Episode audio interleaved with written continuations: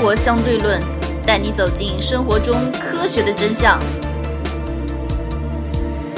今天我们再来说一期手机节目，我是王爷，我是当当当。呃，我们基本上半年左右吧做一期手机节目，截止到今天为止呢，今年上半年的手机发布，除了魅族十七，其他都已经发布了。在这期节目放出的时候，魅族十七也发布了。呃，但是因为我们原因，因为公司刚刚搬迁在装修，所以不得不提前录制，否则之后没有时间进行录制了，所以只能卡在魅族十七发布之前。不过，魅族也作为 Other 里面的一家品牌，其实并掀不起太大波澜吧。哎，你上次说魅族是被谁收购来着？呃，阿里，然后还有珠海市国资委也入股，这两家入股。OK，呃，有一个数据，当当，你知道吗？国内手机销量已经连续多少个季度同比下降了？那我估计国内至少从疫情以来，肯定一直都下降了嘛，是吧？我估计我说多少个季度？多少个季度同比？季度同比啊，也就是说，今年一二三月跟去年一二三月比，再跟前年一二三月比，这样吗？这几年一直都在都在下降吗？不会吧？你猜猜有多少个季度已经同比下降了？嗯，两个。嗯，再猜。三个。嗯，幅度大一点。那就是三年以来，怎么可能？bingo，对了，十二个季度持续下降。什么？什么？十二个季度？三年？对，三年。天哪，怎么会这样子？我们来分析一下原因啊。第一个是手机越来越贵。呃，我们想想看，小米分档次吧。啊，我们以小米为标杆吧，因为小米都是其他国内手机竞品的标杆，也是全球手机竞品的价格标杆。小米从一代发布起来是一千九百九十九，到现在小米十发布出来底价是三千九百九十九，翻了一倍。嗯，而且是持续升高的。然后其他品牌呢？你看，你想想看，嗯，三年以前华为也就是三千多吧，现在已经七八千了，对，也基本上翻了一倍。OPPO、vivo 的话，也基本上是从三千多嘛，到现在也是七八千吧，嗯，对，也翻了一倍。哪怕你看看苹果，以前是五千多的手机，对吧？嗯，现在一万多。苹果不是三星以前是五千多的手机，对吧？现在也是一万多。而相对收入并没有明显的增加，所以价格上涨自然会推动销量的下跌。对，这是第一个原因。第二个原因是不急着换了嘛。第二个原因是现在的手机越来越耐用了。对，其实也不是说耐用吧，就是说 CPU 性能其实要求并没有那么大，你只要买一个足够大内存和足够大存储的手机，用的时间长。换机周期也从三年前的十呃平均是二十三到二十五个月，也就是两年，到现在已经差不多到二十七到二十九个月了，啊，接近两年半了，应该这么说。也就是说，其实现在很多时候这个 CPU 什么都是过剩了，实际上对大多数人来讲，对吧？嗯。然后我这里要说一个概念啊，嗯，手机有两个数字，一个叫做销量，一个叫做出货量。销量跟出货量不一样吗？出货量是我出出去的商品的价格，呃，商品的数量；销量是真正购买到消费者手里的销量。哦，出货量就是说给那些什么，比方说经销商什么是吧？对，就是还没有正没有正。而且出货量有一种可能性会重复计算。嗯，对。就比如说电商在六一八或者双十一大促的时候。要求自己的经销商在京东或者淘宝上买自己的产品，因为当时的价格比他们的批发价还便宜，或者是一样价格。嗯嗯，他们就进行了购买了一次，然后他们再销到消费者手里又记录了一次。这个只算销量，这个而出货量确实乘以了啊。嗯，懂了吗？对。呃，这里面有一份调查数据，去年全年中国手机整体出货量是三点八九亿部。那事实上销量是是是是多少呢？另一份数据是去年中国手机的销量是三点六八八亿台。那也差不多啊。这个出货量不基本上就等同于销量嘛？嗯，相差了百分之十十不到吧，三千万台左右吧。而且出货量还有一些库存手机在运营商手里的库存手机，嗯，对吧？嗯。而我们看看今年第一季度前三个月，你知道前三个月一共卖多少手机吗？前三个月一共卖了多少手机呢？我算算看啊，去年这是出货量，去年出货量是三点八九亿部，也就是每个季度不到一亿部，对吧？平均。嗯。那么今年呢？今年第一季度有多少呢？你猜猜看。今年我估计，去年是一是第一季度是一亿部嘛？是全球嘛？呃，国内中国大陆销量出货量，去年没有，去年大概只有八千多万，因为第一季度是淡季。啊，那我估计今年三千万。今年第一季度数据是不到五千万，四千多万吧。啊，那说说至少还 在这个范围差不多啊，五四千多万，好吧。一月份出货量是两千零八十一万。二月份是六百三十八万，三月份则是两千一百七十六万，分别同比下降百分之三十八点九、百分之五十六和百分之二十三点三。这个就比较夸夸张了。你猜看五 G 手机卖多少部呢？五 G 手机肯定卖的不多的呀，我估计也就七八百万百万部吧，是不是？五 G 手机卖了超过一千四百万部。啊为什么？因为卖的贵反而买接近三分之一。因为买的贵反而因为卖的贵反而买的人多吗？哎，这里就遇到一个问题。我之前跟运营商的人聊过吧，大反那边也卖手机的。现在的情况是这样子，很多人去年都没有换手机，就等着今年换五 G。啊。这是什么造成的？是国内营销造成的。国内有某家公司拼命的吹自己的五 G 天下第一，我知道它的五 G 基站的确是天下第一的，比家公司强很多。但是五 G 手机呢？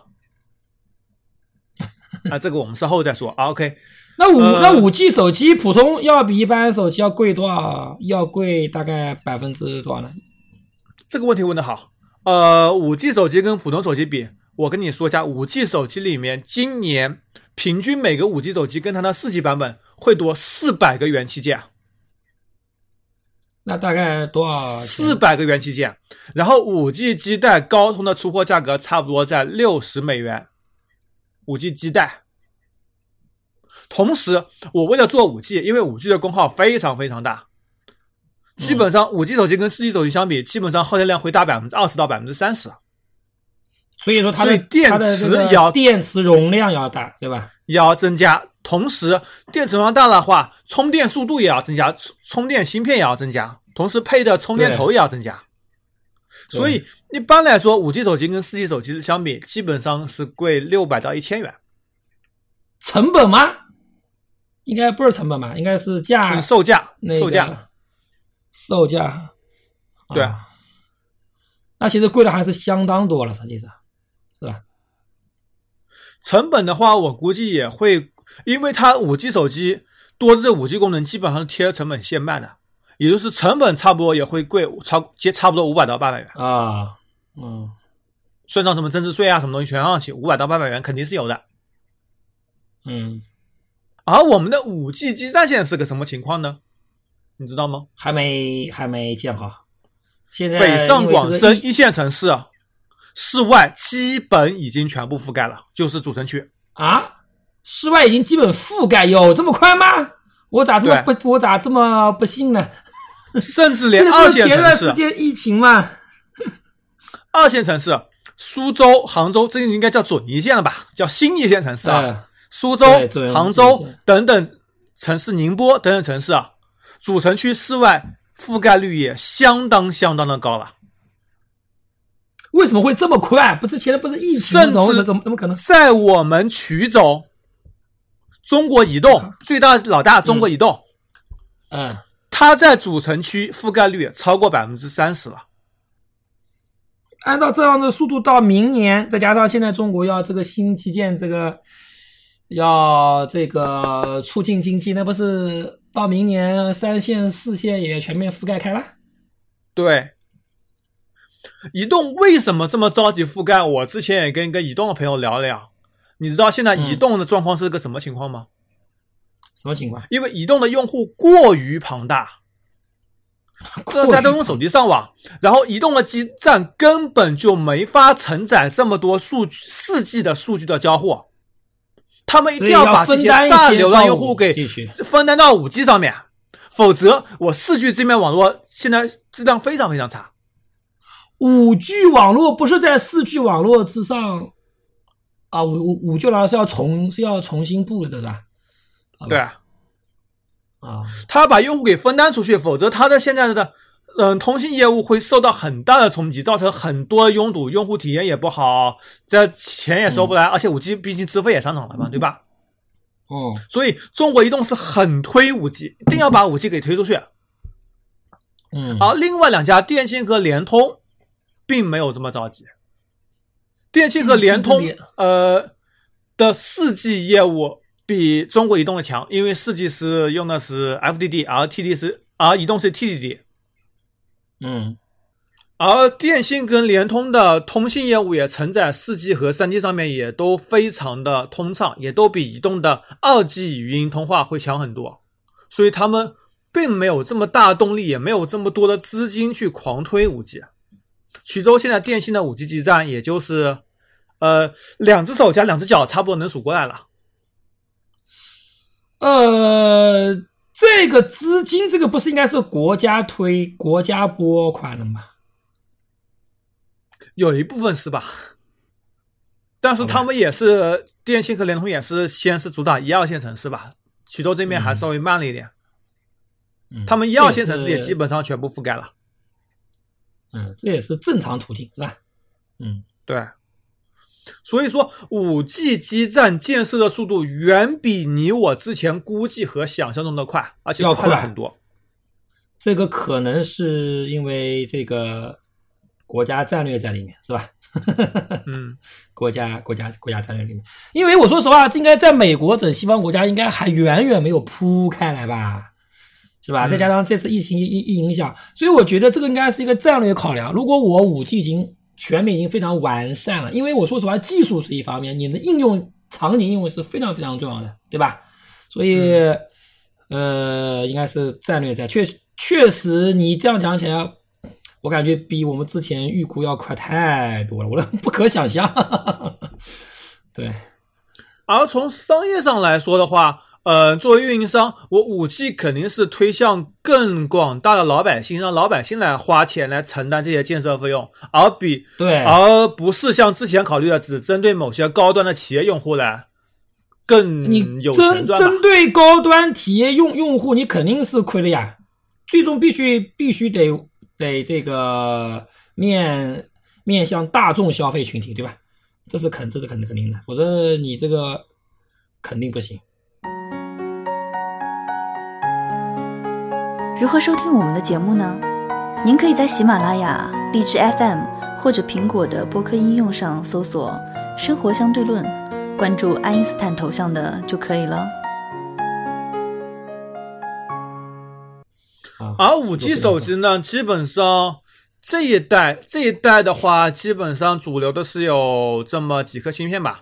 哦，先说芯片吧。呃，你知道去年全球手机芯片的市占率前五名分别是哪五家吗？手机芯片的市占率啊，对啊，呃，第一名应该是你指的芯片是指的是 CPU 还是其他还是其他 CPU CPU 就 CPU 和基带这一块芯片。啊，这就就就是手机的比较核心的芯片是吧？对嗯，第一应该叫应 SOC 嗯第一应该还就是手机啊，应该还是英英特尔吧？啊，大哥，手机啊不是是不是电脑 CPU？手机 CPU 第一全球市占率，呃，第一苹果，苹果自己的应该不是，天呐天呐天呐，这个问题你能回答不出来吗？我真的回答 回答不出来。第一名高通百分之四十，哦，对对，高通高通高通，对对高通高通高通，第二名是应该是高通，对，第二名肯定是苹果了第二名是联发科。啊，不可能。啊，必然是联发科呀。呀，你苹果的手机它都自己的芯片，苹果手机它的市占率又不会很低的，对吧？第二名是联发科，那第三名总是苹果了吧？第三名不是苹果，嗯，第三名是三星。当然，三星跟苹果很接近，就零点几的差距，百分之零点几的差距。三星自己做 CPU 吗？必然呀，好吧，三星在海外上市的手机基本上都是三星自己的 CPU。这么牛逼，三星，对，好吧，三星是有点牛了。第四是苹果，第四名苹果啊跟三星差距非常非常小，基本上按月份的话、算的话，基本上偶尔这个月你在前面，偶尔这个月我在前面，对吧？嗯，那我估计第五应该是华为了吧？呃，那个份统计数据，第五名叫阿 z 叫阿泽啊，就几乎可以忽略不计了，噻？华为和其他的手机加起来还不如苹果多。当然了，剩下的阿泽里面，华为占比是超过百分之九十了。阿子，大多数这个安卓机用的都是高通和联发科比较多，是吧？高高通最、呃，高通占百分之四十，那联发科占多少？百分之二十五，二十几，二十几，对，二十多一点。二那苹果百分之十五。哎，那我觉得不对啊！苹果现在的全球市占率是多少吧？就是苹果手机。百分之十几啊，哦，那差不多，那那那应该差差，应那应该差不多。三星第一是吧？现现在呃，华为苹果手机我这边边份数据是，二零一九年这个四季度是在中国的中国大陆是百分之十一点八，全球也全世界十几。啊，中国大陆还是比较还是比较高的。嗯，但是苹果的保有量高啊，苹果手机你可以用时间更长啊，嗯而且苹果二手手机交易会更多一些。苹果虽然销量都只有百分之十左右，但是苹果的保有量高。超过四分之一，接近百分之三十吧。我觉得有，因为我之前日本啊那边，他们基本上都用苹果手机的。日本人居然不用他他们做他们自己的手机。国内国内差不多苹果保有量在四分之一左右。对，OK，接着回答手机，呃，我们把整个数据给理清了，然后说看今年一季度发的手机吧。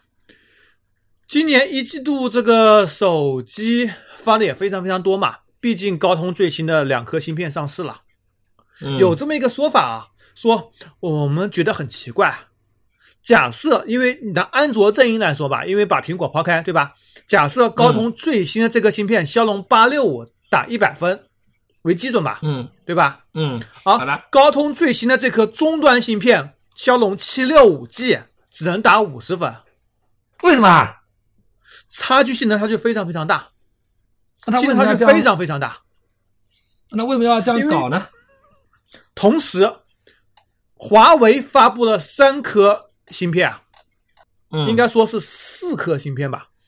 华为的呃麒麟九九零五 G 可以打八十五分，华为的麒麟九九零四 G 可以打嗯八十分，麒麟的九八五可以打七十五分，而华为的麒麟九那个八二零可以打到六十五分到七十分。为什么嗯高通这个中间夹了那么大一个空隙，而华为却在中间塞进去四颗 CPU？对啊，想不通吧？想不通。我再给你举一个另外例子，汽车的例子啊。首先，我们嗯知道、汽车也是个充分竞争市场，大家营销啊什么东西啊做的都很厉害，对吧？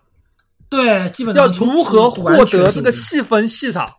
细分市市场，这个怎么获得呢？比如说我沃尔沃，我就宣传我自己安全性是世界第一的，我主打安全，这样你们可以把嗯安全跟我沃尔沃相挂钩。嗯，给自己贴标签 The best or nothing，我整体的是最强的。啊，The best or nothing。宝马战略是我们的操控性世界第一，我们主打操控性。啊，其他主打价格。丰田 丰田主打是我们主打最均衡的汽车，没有任何短板的汽车。然后性价比比较高，是吧？本田我们买引擎送汽车，我们引擎是最牛逼的，我们引擎是世界第一。然后我们买引擎送汽车，买引擎送汽车，我操，这他妈的这段子吗？你们买引买引擎送汽车？OK，我们再来看手机行业是什么情况。手机行业，你来做个类比吧。以小米为例，小米我们是做水桶机，一个手机没有任何一块短板。也就是说，小米就相当于丰，就相当于丰丰田，是吧？相当于丰田。我觉得这样做类比，整个手机没有任何一块短板。而华为呢，我们要拍照世界第一，我们可以吊打苹果。呃，不不不，对对对对对对，在某些环境下能够干掉三星。华为，华为这大多数拍照环境上能干掉三星。不是，华为这次都承认了，他的照片是盗图盗来的。呃，这个这个这个这个怎么说呢？这个是等会再说吧，这个事情我们不说。华华为的夜晚成像效果世界第一，这是公认的啊。好吧，夜间成像效果世界第一，这是公认的。嗯，OK。然后华为还有一个就是华为，他说我们的五 G 技术、五 G 速度世界第一，这个应该正常吧？这个呢，像五 G 网络主要是它其实其实怎么说呢？那个卢伟斌在发布会上说嘛，他说华为这个很简单，我们两个手机拿来做对比测试，我跑十次，只要挑出对自己最有利的往网上一放就可以了。啊，同时卢伟斌也承认，的确华为的五 G 技术比高通在速度上有一点点优势。你是指华为手机还是华为基站的五 G 通信？华为华为手机，华为手机里面的基带结合它的。基站会有一点一点小小加成吧，导致它对对比高通会有一点优势，优势是有的，百分之二三十优势是肯定是有的，嗯，但是你呃一千兆速度对比八百兆速度，你觉得？我觉得没什么区别，好吧？华为主打拍照，主打这个说到拍照就想到华为对吧？主打爱国营销对吧？主打这个五 G 机的速度对吧？三点，这是我们的强项，嗯。再看 OPPO，OPPO 我们主打是什么呢？主打充电，OPPO 的充电世界第一。OPPO 充电世界第一，好吧，也算一项吧。然后 OPPO 手机做工在国内手机中是最强的，做工是最强的，它工艺处理，因为它自己的生产线，就比较漂亮是吧？是吧？比较精致嘛，是吧？所以你就可以把 OPPO 看成什么呢？看成是宝马是吧？比较漂亮的。然后，OPPO 的营销这自然不用说吧，这么多代言，对吧？嗯。然后再看看呃，vivo，vivo 今年我觉得很奇怪，没有任何一款能够看的手机。相反，vivo 推互联网战略，推那个 i 酷手机，反而在网上抢了小米很大市场份额。i 酷，对，因为它这也是 vivo 的主推年轻人的吗？它是以游戏为主打的那个高性能手机。哦，主要主打年轻人玩玩手游是吧？啊，对。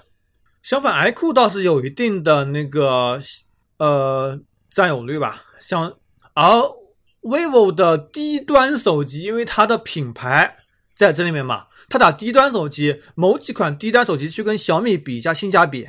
相反，你老年人认识啊，你认会愿意买它这些低端手机。对。所以，vivo 感觉这两年更加注重这个销量的销量这一个环节吧，而不注重单品的利润了。我们再来看还有什么手机，国产的除了这四家，剩下的占有率前五名的还有一个苹果，苹果我们不说，嗯，苹果因为是 iOS，在下面是魅族和三星，占有率都只有百分之二点几。你注意啊，三星去年我们说时候市那个市场份额是百分之零点八啊，现在是百分之二点几啊。很厉害啊！你呃，可厉害了，很厉害了。嗯，三星我感觉已经感觉，我觉得很奇怪啊，好像韩国现在这些政府啊，不跟中国关系还不错，但是好像这个这个韩国的企业好像都在撤离中国嘛，是吧？是吧？对。而三星现在主要作为供货商存在了，呃，供应。闪存、供应芯片、供应屏幕，相应的供应一些代工，比如说高通的那个骁龙七六五 G 和七三零 G 是三星代工的，嗯，还是供应这些东西吧。同时，摄像头，三星的摄像头在这两年从另外一个维度赶超索尼。什么叫从另外一个维度了？哎，我们说看，之前是说索尼的摄像头这个传感器领先其他公司两年左右吧，对吧？索尼是按部就班的一步一个台阶往前走，并不存在被别人超越的迹象。但是三星却在另外一个维度对索尼造成了冲击。是什么维度呢？索尼的摄像头的优点是我能够做的小，那成像效果很好，或者说我能够做的成像效果很好，而体积并没有这么大。而三星让配合这个五 G 步伐，因为五 G 的手机变厚了，因为电池容量增加嘛。三星的摄像头可以做的很大，做的很大很大很大很大很重。同时，因为它做大做重啊，它的传感器的面积啊会大很多。它做厚了，所以它的成像效果就更好了。成像的这个呃光在里面的运行的距离也会更长，也容易在这个大尺寸的相机上和索尼有一定的竞争。嗯，三星推出了一点零八亿像素的手机，同时你它可以通过二合一或或者叫二乘二合一，因为四个像素变成一个像素，或者九个像素变成一个像素。你拍相对尺寸更小的图片的时候，获得更好的效果，因为它的底更大，它的传感器单个像素的传感器面积会更大。嗯，所以它在这个大像素的领域超越了索尼，因为索尼没有做大像素手机嘛。嗯，而它配应到自己的，比如说三星它自己的 S 二十 Ultra 和小米十和小米十 Pro 上的效果。还是很令人惊艳的，或者说令人眼前一亮的。OK，说看魅族吧，因为魅族在我们录音的时候，因为明天要去跑装修嘛，所以明天发布网页看不到发布会。而魅族这款十七的话，也是凝聚了很多人的目光。魅族毕竟这个是它手机界的黄埔军校，这个应该说是魅族被华为啊不不被那个阿里收购以来的第一次发发布会是吧？不是不是不是，阿里也只是参股它百分之十几的股份而已，没有很多，没有完全收购，还不如它的珠海市国资委入的股更多。国资委是哪个？是广东啊？是上海国资委吗？还是还是广东国资委？广州珠海市国资委，珠海市国资委。哦，珠海，好吧，那是那珠海政府的官方手机应该是魅族的。好吧，呃，再我们看看其他品牌，呃，其他有什么品牌呢？我想想看啊，一个叫做锤子，锤子科技，罗永浩，对吧？啊，锤子被谁收过来？上说坚果手机卖给了字节跳动啊，字节跳动，好吧。字节跳动呢，同时把罗永浩也给挖去了，在抖音上面做直播带货，对吧？嗯，对，签约费八千万。然后每次带货之前给他做首页的，就是说广告推广，让他做带货。罗永浩呢也跟这个字节跳动关系也非常好，现在是可能还处在蜜月期吧。但是它的坚果手机今年新产品还没有推出吧？但是去年产品真的是死的不能再死，死的不能再死了。除了芯片用了去年高通最强的芯片，其他摄像头不行。系统各种各种 bug，之前的 bug 全没有修复，又冒出来很多很多新 bug，正常的呀。然后手机本身的硬件是硬件也非常非常糟糕，反正这家公司基本上手机就已经不行了。我不认为它有任何翻身的希望。核心股都去带，核心人物都去带货去了，你还想他他干嘛？是吧？在另外一家叫做努比亚，努比亚现在也是主打那个电子竞技的游戏手机啊。就已经开始往原来从一个综合性的手机上开始做电竞手机，它电竞销量好像去年是第一的，好吧，在细分市场上是第一的。不过今年电竞压力很大哦，那个包括 vivo 有出电竞手机，包括那个小米旗下的黑鲨也和腾讯合作，腾讯加入了一点股，然后做推电竞手机。包括我们传统电竞行业老大华硕的 ROG，败家之眼，电竞手机也是非常非常的热。不过 ROG 今年新品还没有出，它是要求高通单独给它定制一颗芯片来做电竞手机，还在定制之之中。